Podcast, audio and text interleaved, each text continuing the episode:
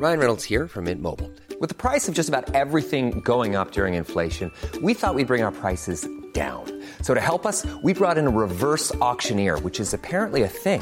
Mint Mobile unlimited premium wireless. Ready to get 30, 30, bit to get 30, bit to get 20, 20, 20, bit to get 20, 20, bit to get 15, 15, 15, 15 just 15 bucks a month. So, Give it a try at mintmobile.com slash switch. $45 upfront for three months plus taxes and fees. Promo for new customers for limited time. Unlimited more than 40 gigabytes per month. Slows. Full terms at mintmobile.com. Letras Libres presenta Cine Aparte con Fernanda Solórzano. Bienvenidos a Cine Aparte, gracias por darle play a esta nueva entrega. Eh, comienzo esta cápsula haciendo una aclaración que quizá no sea necesaria, pero me siento más tranquila haciéndola. Me gustan mucho los animales, me interesa todo lo relacionado eh, con ellos, pero eso no me vuelve incondicional de las películas que los tienen como protagonistas. Incluso les tengo cierto recelo a estas películas. Hablando en concreto de perros, quien me sigue en Twitter sabrá que colaboro con personas que rescatan y rehabilitan perros callejeros, incluso uso mi cuenta más para eso que para temas de cine. Y esto da lugar a que me recomienden películas eh, protagonizadas por perros o que se dé por hecho que gravito hacia ellas y no es así, es casi todo lo contrario y vaya que hay una larga tradición de películas de este tipo. Comenzó en los años del cine mudo con el ya legendario Rintintín, tomó fuerza dos décadas después con la también legendaria Lassie es un subgénero temático que continúa. Los temas han cambiado porque los tiempos han cambiado. Aquellas primeras películas y series de televisión los mostraban como perros imposiblemente heroicos. Las películas más recientes los, eh, los muestran más bien como mascotas de personas que en un principio se resistían a tenerlos y luego aprenden lecciones de ellos, etc. Es, eh, suelen ser comedias familiares, es cine entretenimiento, eh, muchas veces con actores conocidos, esto las hace más rentables y no, no critico eso, es solo que no me atrae su componente canino porque lo siento forzado y lo siento manipulador y yo no puedo con lo manipulador en ninguna de sus formas. Todo esto para decir que así como no me atraen esas películas tan solo por su tema, tampoco recomendaría aquí en cine aparte una de estas películas tan solo por, por su tema. Son muy pocas las, las películas del subgénero perros que me parecen notables y una de ellas es la que comento hoy a propósito de que está disponible para renta y para venta en iTunes o en Apple TV, que es lo mismo. Se trata del documental Stray de la directora Elizabeth Lowe, que nació y creció en Hong Kong, pero estudió cine en Estados Unidos. Stray es su primer largometraje, ha ganado muchos premios eh, con sus cortometrajes, pero este es su primer largometraje. Y fue el documental ganador del eh, Festival Canadiense de Documentales Hot Dogs en la edición de 2020. Stray significa callejero y esto aplica a los sujetos de este documental, que son los cientos de miles de perros callejeros que recorren libremente las calles de Estambul. Al inicio de la película, un texto en la pantalla nos informa, informa al espectador, que durante el siglo XX y ya entrado el siglo XXI, se llevaron a cabo eh, eh, envenenamientos masivos para, para acabar con, con, estos perros. Y se nos informa también que hubo protestas civiles tan enérgicas y tan efectivas que dieron lugar a una ley que actualmente prohíbe la eutanasia de perros callejeros y que también vuelve ilegal tenerlos en cautiverio.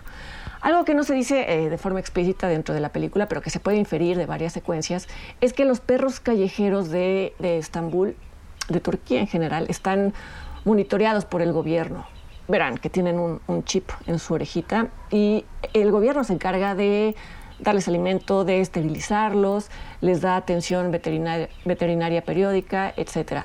El hecho de que esté permitido que deambulen con toda libertad por las calles y por las avenidas y que sean perros relativamente sanos, que no amenacen a nadie, también ha dado lugar a un fenómeno curioso, que es que los habitantes de esta ciudad están completamente acostumbrados a, a convivir con ellos y vaya que son muchos perros.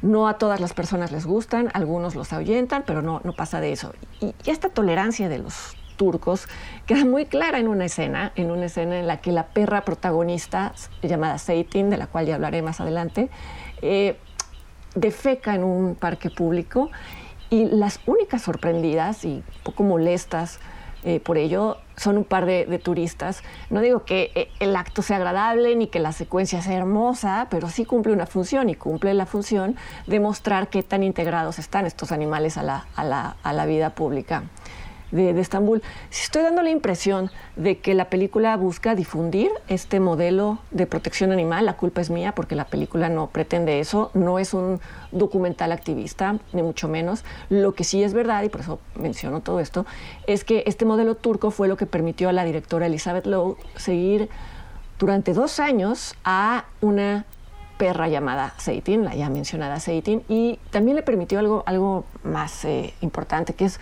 mostrar cómo los perros sin dueño viven atrapados en una, una especie de, paradoja existencial. Me refiero a que el perro es la única especie que, surgió y evolucionó para convivir con los humanos. Como ya se sabe, en su origen fueron lobos dóciles que establecieron pactos tácitos con los cazadores y se ayudaron mutuamente a sobrevivir.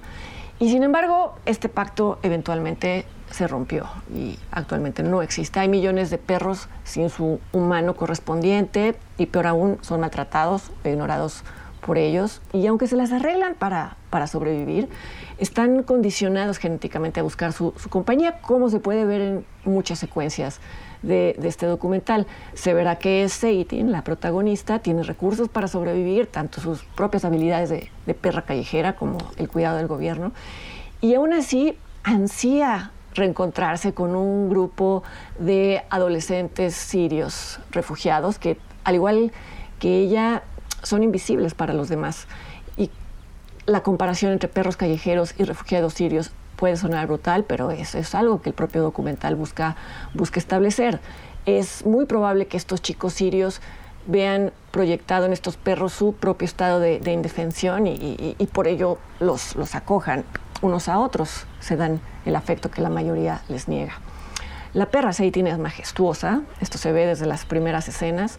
Hay en ella una mezcla de autonomía y vulnerabilidad que la convierten en una heroína de cine ideal. Esto que estoy diciendo puede sonar a antropomorfización, que es el acto de atribuir actitudes o cualidades humanas a un animal, pero hay dos cosas que aclarar, que la película en ningún momento hace esto y es algo, es una de las razones por las que es tan distinta de decenas de películas sobre animales. Y además, eh, eh, esta perra, este personaje le permite a la directora reflexionar sobre asuntos humanos. Y esto no es antropomorfizar, es simplemente plantear equivalencias entre las circunstancias de vida de algunos animales y las circunstancias de vida de algunos humanos. Y esto es incómodo y esto también es uno de los puntos que deja claro Stray vamos, tampoco es que Elizabeth Lowe sea totalmente neutral eh, con respecto a los perros. Es, claro que los aprecia, pero la forma en que se lo hace eh, saber al espectador es intercalando citas de filósofos griegos, sobre todo de, Diógenes de Sinope, citas en las que este filósofo alaba la lealtad de los perros y los pone de ejemplo a algunos humanos.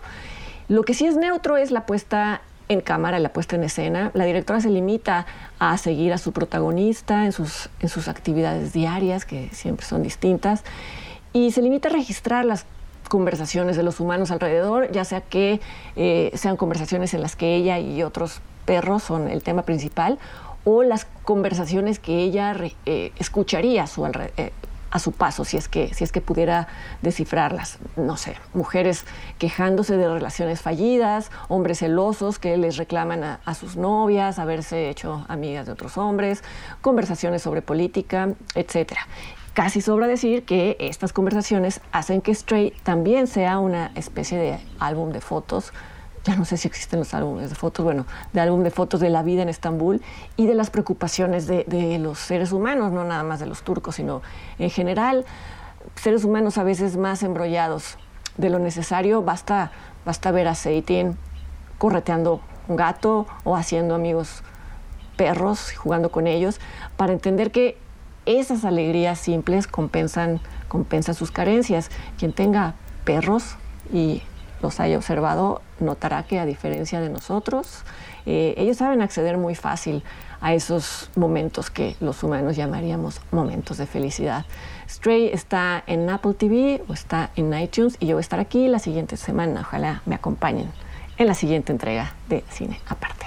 Hasta entonces.